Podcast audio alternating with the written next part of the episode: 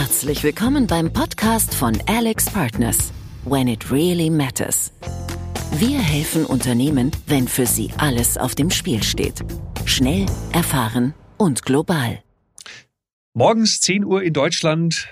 Typisches Bild in einem Einkaufszentrum. Der Lockdown, der ist zwar vorbei, aber in den Läden immer noch gähnende Leere. Und zeitgleich draußen in den Wohngebieten, da parken die Amazon, DHL und UPS-Boten in der zweiten Reihe und die Zusteller laufen kreuz und quer durch die Gegend und liefern die Pakete aus ihren übervollen Transportern aus. Eine Situation, die schon vor Corona vielen Einzelhändlern Kopfschmerzen bereitet hat und das Ganze ist durch die Pandemie noch einmal deutlich beschleunigt worden. Und so geht es in der heutigen Podcast-Folge um keinen Einzelfall, sondern um eine When It Really Matters Situation für eine ganze Branche, nämlich den gesamten stationären Einzelhandel.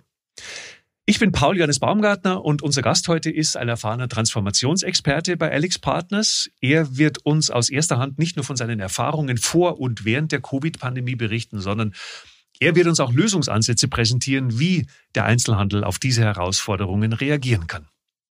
Er ist Tim Thiele, Director bei Alex Partners verfügt über mehr als 15 Jahre Erfahrung in der Beratung und speziell bei einem großen Mode-Einzelhändler. Herzlich willkommen. Vielen Dank. Freut mich hier zu sein. Wenn ich sage, im Einzelhandel geht es aktuell ums Überleben, es geht um alles oder nichts. Übertreibung oder Fakt? Aus meiner Sicht Übertreibung. Ich stimme nicht dem generellen Abgesang auf dem Einzelhandel zu. Ich glaube, man sieht auch in der Covid-Pandemie, dass es Gewinner und Verlierer gibt. Ja, wir haben Gewinner, den Lebensmitteleinzelhandel. Jeder hat das in den Lockdowns gemerkt. Man geht viel öfter, um was zu tun zu haben, in den Lebensmitteleinzelhandel, kauft dort nicht nur die Lebensmittel, sondern kauft dort genauso das, wie wir es nennen, Non-Food-Segment. Genauso hat man gesehen, dass zum Beispiel Baumarktketten wahnsinnig überlaufen waren, solange sie noch öffnen durften. Alle Themen rund um das Thema Home oder Möbel haben wahnsinnig profitiert. Und auf der anderen Seite stehen aber Verlierer, die auch wirklich ums Überleben kämpfen. Ja. Dazu gehören viele Bekleidungsunternehmen, gerade mittelgroße Bekleidungsunternehmen, die noch keinen Online-Kanal haben. Dazu gehören aber auch so Segmente wie Make-up. Es geht ja wie so oft, nicht nur im Einzelhandel, aber auch im Einzelhandel um die veränderten Erwartungshaltungen der Kunden. Wie hat sich denn der Kunde verändert? Was wünscht er sich?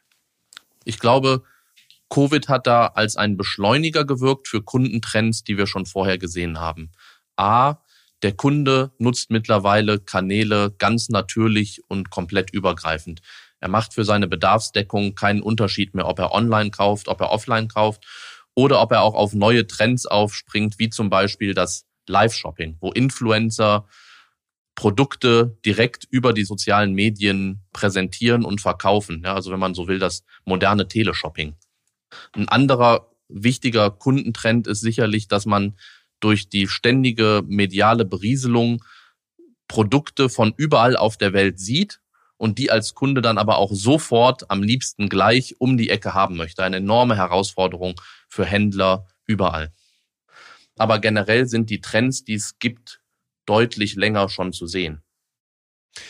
Ich lese gerade ein ziemlich spannendes Buch von Jordan B. Peterson. Das ist ein kanadischer Psychologe. Das Buch heißt 12 Rules for Life, Ordnung und Struktur in einer chaotischen Welt. Regel Nummer eins von zwölf, aufrecht stehen und die Schultern breit machen. Das klingt sehr hölzern, sehr profan im ersten Moment. Aber das soll heißen, sich von einer unsicheren Zukunft nicht irre machen zu lassen, sondern eine bessere, eine fruchtbare Ordnung zu errichten. Konkret für unser Thema bedeutet das heute, ja, es wird für den Einzelhandel immer herausfordernder, Kunden in die Filialen zu bekommen. Aber irre machen ist eben keine Option. Und ich glaube, das ist auch eine ganz, ganz wichtige Aufgabe, die Sie als Berater von Alex Partners haben. Aufrecht stehen, die Schultern breit machen, weil es gibt ja Mittel und Wege. Also erstmal finde ich das ein wunderschönes Bild. Und ich glaube, dass gerade deutsche Händler sich in den vergangenen Jahren zu schmale Schultern gemacht haben. Man hat versucht, Amazon zu kopieren. Alle wollten der nächste Amazon sein. Wie kann ich so werden wie Amazon? Meine Organisation muss so aussehen wie Amazon. Ich muss mich präsentieren so wie Amazon. Und Einzelhändler haben ein Stück weit verlernt, ihre Schultern breit zu machen und zu überlegen, was sind eigentlich meine Stärken? Wie kann ich für meine Käuferschicht, für meinen Kunden einen echten Mehrwert generieren. und da gibt es Konzepte, die das sehr, sehr erfolgreich machen. Wenn ich vielleicht eins kurz rauspicken darf, Lululemon. Für jeden, der Lululemon noch nicht kennt, der war auf jeden Fall noch nicht in einem Yogakurs in den letzten Jahren. Ja, Lululemon vertreibt sündhaft teure Yoga-Kleidung. Und die haben es geschafft, ganz abseits von Amazon eine echte Community zu bauen. Und was meine ich damit? Die nutzen ihre Filialen beispielsweise nicht nur, um ihre Ware zu verkaufen, sondern vor und nach Ladenschluss werden die Warenträger an die Seite geschoben und man hat eine riesengroße Fläche, auf der man Veranstaltungen machen kann. Yogakurse, Wellbeing-Kurse, Influencer, die in diesen Räumlichkeiten ihre Kurse aufzeichnen, etc. pp. Ja. All das sind Konzepte, die erfolgsversprechend sind und die ganz weit weg von Amazon sind. New Yorker, auch ein Beispiel, das Sie ganz gut kennen? Genau, New Yorker ist sicherlich auch ein Beispiel.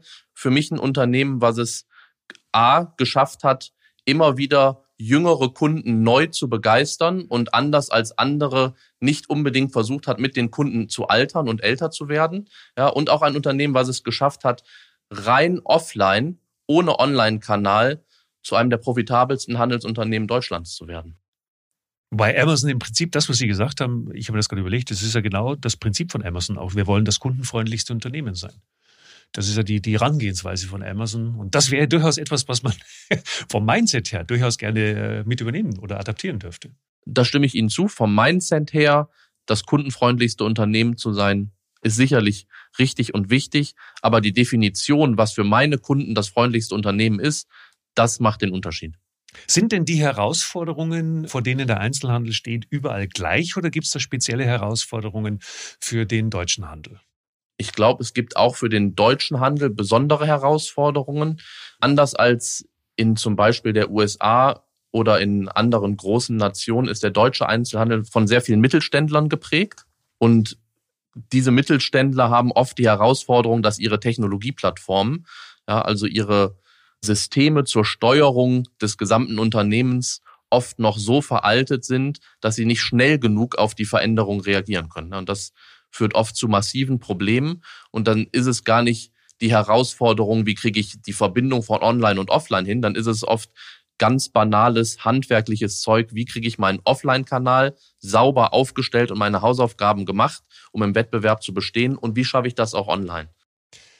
Jetzt kommt also ein Einzelhandelsunternehmen zu Ihnen und sagt, Mensch, Herr Thiele, Sie sind vertrauenswürdig, Sie sind ein kompetenter Mann bei Alex Partners. Wenn einer Ideen hat, dann sind Sie es. Bevor wir uns gleich anschauen, wie so eine Schritt-für-Schritt-Optimierung aussehen kann, was sagen Sie als Berater, was sind erstmals die wichtigsten Hebel? Was schauen Sie sich in jedem Fall genauer an? Ich glaube, in jedem Fall kann man nicht sagen, da ist die Einzelhandelslandschaft einfach zu divers und es gibt unterschiedliche Herausforderungen. Aber es gibt schon sich sehr stark wiederholende Themen. Vielleicht können wir einmal drei Themen rauspicken. Ja, einmal das Thema Organisation, dann das Thema Flexibilisierung der Kosten und dann das Thema Store-Portfolio. Wenn wir uns angucken, wie sich die letzten Jahre entwickelt haben, dann war es bei vielen Einzelhändlern so, dass sie sich organisatorisch ein Schnellboot gebaut haben, um das Online-Geschäft groß zu ziehen. Ja, sicherlich eine kluge Entscheidung. Äh, ich verlasse mich nicht auf die in Anführungszeichen alte Welt einer gegebenenfalls trägen Organisation, sondern baue ein Schnellboot, was schnell Online-Marktanteil mit abgreifen kann. Ja, mit neuen Leuten, mit neuen Arbeitsweisen, mit neuen sagen wir, Bürokonzepten etc. pp. Jetzt ist aber über die letzten Jahre ja und insbesondere bestärkt durch Covid dieser Online-Anteil wahnsinnig gewachsen. Ja, und es ist eigentlich kein Schnellboot mehr und ich muss mir als Handelsunternehmen überlegen, wie baue ich diese oder wie integriere ich diese Online-Einheit in meine andere Welt, wo ich einen Offline-Kanal habe, wo stetig, sag ich mal, sinkende Umsatzzahlen äh, vorherrschen, aber wo oft der Offline-Kanal noch der echte Ergebnisbringer ist. Und wie verknüpfe ich diese beiden Welten organisatorisch und sorge dafür, dass Querschnittsfunktionen, wie zum Beispiel ein gemeinsamer Wareneinkauf, wie eine gemeinsame Logistikabwicklung, wie ein gemeinsames Finanzwesen, ja, beide Kanäle so bedienen, dass sie sich entfalten können, aber auch ihre gemeinsamen Stärken miteinander verbinden können. Genau, dann vielleicht zum zweiten Punkt der Flexibilisierung der Kosten. sicherlich ein ganz zentrales Thema, wenn ich mir überlege, dass so ein Sondereffekt wie Covid vielleicht einmalig ist, aber dass Händler schon gesehen haben, dass besondere Situationen dann oft notwendig machen, dass ich ganz schnell meine Kostenstruktur anpassen kann. Ja, wir haben sicherlich in Deutschland den Vorteil gehabt, dass wir durch sehr hohe staatliche Unterstützung viele der Schmerzen abfedern konnten. Ja, aber diese Hilfen werden auslaufen und die nächste Veränderung, wir wissen vielleicht heute noch nicht, was sie ist, ist sicherlich schon wieder um die Ecke. Und da müssen wir sehr genau hingucken, wie schaffe ich es, meine Kostenbasis so zu flexibilisieren, dass ich auf solche Events besser reagieren kann. Genau. Und das dritte Thema ist dann sicherlich Store Portfolio. Genau, für alle, die mit ja. Store Portfolio vielleicht gerade nicht allzu viel anfangen können. Was ist das? Äh, Store Portfolio oder Store Portfolio Optimierung ist letztendlich nichts anderes als die Beschäftigung damit, wie sieht eigentlich mein Filialnetzwerk aus? Wo habe ich wie viel Filialen, um sagen wir, maximal profitabel arbeiten zu können? Diese Filialoptimierung ist sicherlich gerade vor, während und jetzt auch nach der Covid-Pandemie ein ganz, ganz entscheidender Punkt. Wir sehen, dass auch nach dem letzten Lockdown die Frequenzen in den Innenstädten weiter rückläufig sind. Ja, es gibt 30 bis 50 Prozent Frequenzrückgänge in manchen Innenstädten weiterhin. Ja, und es ist noch unklar, wie viel dieser Frequenzen zurückkehren werden. Das heißt, ich bin letztendlich dazu gezwungen, mich mit meinem Filialnetzwerk intensiver zu beschäftigen. Sowohl in der, im Abbau von Filialen, aber vielleicht auch im Nutzen von Chancen, wo Filialen in Städten frei werden, wo ich immer schon hin wollte und jetzt Ladenlokale angeboten werden. Ja. Und diese Optimierung ist sicherlich entscheidend für viele Einzelhändler. Und natürlich immer mit im Boot, das kann man auch mal an dieser Stelle als Randnotiz vermerken, immer mit im Boot natürlich auch die Einzelhandelsverbände und das Stadtmarketing, die natürlich jederzeit herzlich willkommen sind mit guten Ideen. Was sagen Sie? Worauf kommt es an? Wo sehen Sie die wichtigsten Erfolgsfaktoren für die tatsächliche Umgestaltung des Filialnetzes? Ich glaube, in der Vergangenheit haben die meisten Einzelhändler es sich relativ einfach gemacht. Die Filialen wurden an einer Profitabilitätsperlenkette aufgereiht, ja, fünf Euro ins Phrasenschwein. Das heißt, sie haben sich die Filialen letztendlich in einer Reihe aufgestellt, geguckt, wo sind die unprofitabelsten, haben für sich definiert, was unprofitabel heißt. Ist das bei einer Nulllinie? Ist das vielleicht erst bei fünf Prozent Profitabilität? Und haben dort einfach weggeschnitten. Das ist aber in einer Welt, wo Omnichannel eine Rolle spielt, wo die Kanäle übergreifend gehandhabt werden, wo Leute auch mobiler sind wahrscheinlich nicht mehr die klügste Idee, sondern ich muss mir eigentlich in sogenannten Catchment Areas, ja, auf Deutsch sozusagen Einzugsgebiete, Kaufkraft-Einzugsgebiete angucken, welche Kunden habe ich da, wie viel Potenzial habe ich da und wie kann ich dieses Potenzial maximal erschließen. Geht das über eine Filiale, über zwei Filialen, über das Zusammenspiel von Filiale und Online, ja, und diese Frage kann ich heute deutlich besser beantworten als früher, weil ich viel mehr Daten zur Verfügung habe. Ja, das heißt, ich bin in der Lage, über Loyalitätsprogramme meinen Kunden sehr genau nachzuvollziehen, in welchen Kanälen shoppt er, wie oft shoppt er, wie viel kauft er. Ich kann über Handy-Tracking sehen, wo sind die Laufwege meiner Kunden, wie verhalten die sich, wie verhalten die sich, wenn ich etwas ändere an meinem Schaufenster etc. pp. Ja, und wenn ich alle diese Daten zusammenwerfe, dann kriege ich eigentlich ein sehr klares Bild davon, was ich eigentlich machen sollte. Ja, so und jetzt hier kommt ein wichtiger Aspekt. Diese ganzen Daten sagen mir erst einmal nur theoretisch, wie ich es machen sollte. Ja, und die Realität ist, nur weil ich in Deutschland ein Modell baue, in dem ich Daten auswerte und mich als Händler hinsetze und vielleicht auch Filialen in Italien habe, heißt das noch lange nicht, dass ich da nur auf Datenbasis die beste Entscheidung für die Innenstadt in Palermo treffen kann. Ja.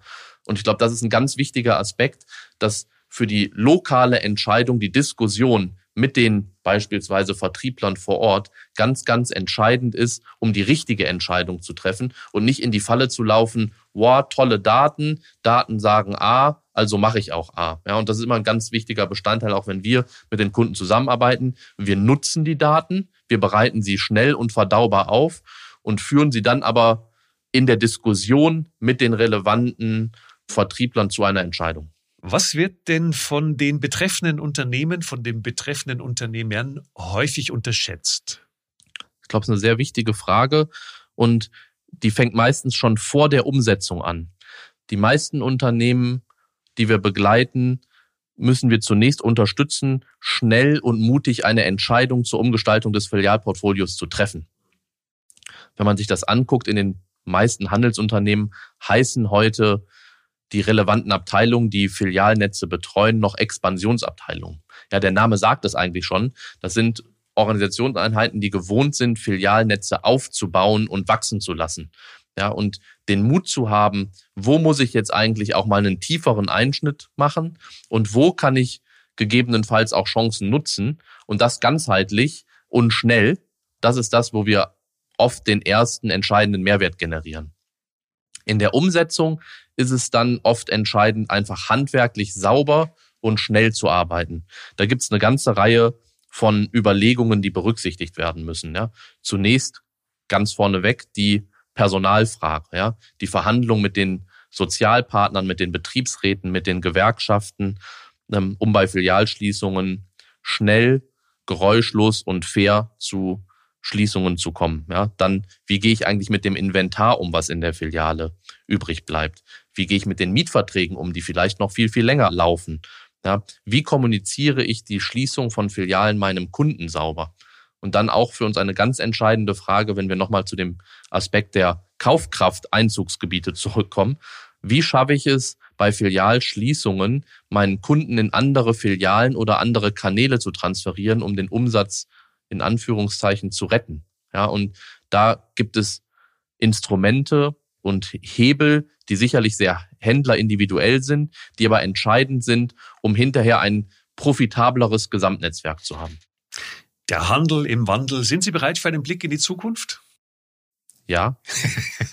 Wie wird Ihrer Meinung nach die Innenstadt in zehn Jahren aussehen? Was wäre Ihre persönliche Wunschvorstellung als Berater? Leider kann ich auch nicht genau sagen, wie die Filiale in zehn Jahren oder wie die Innenstadt in zehn Jahren aussehen wird. Aber es gibt ein paar Dinge, die relativ klar sind vielleicht auch ein paar Dinge, wo ich optimistisch in die Zukunft blicke und wir eine Chance haben.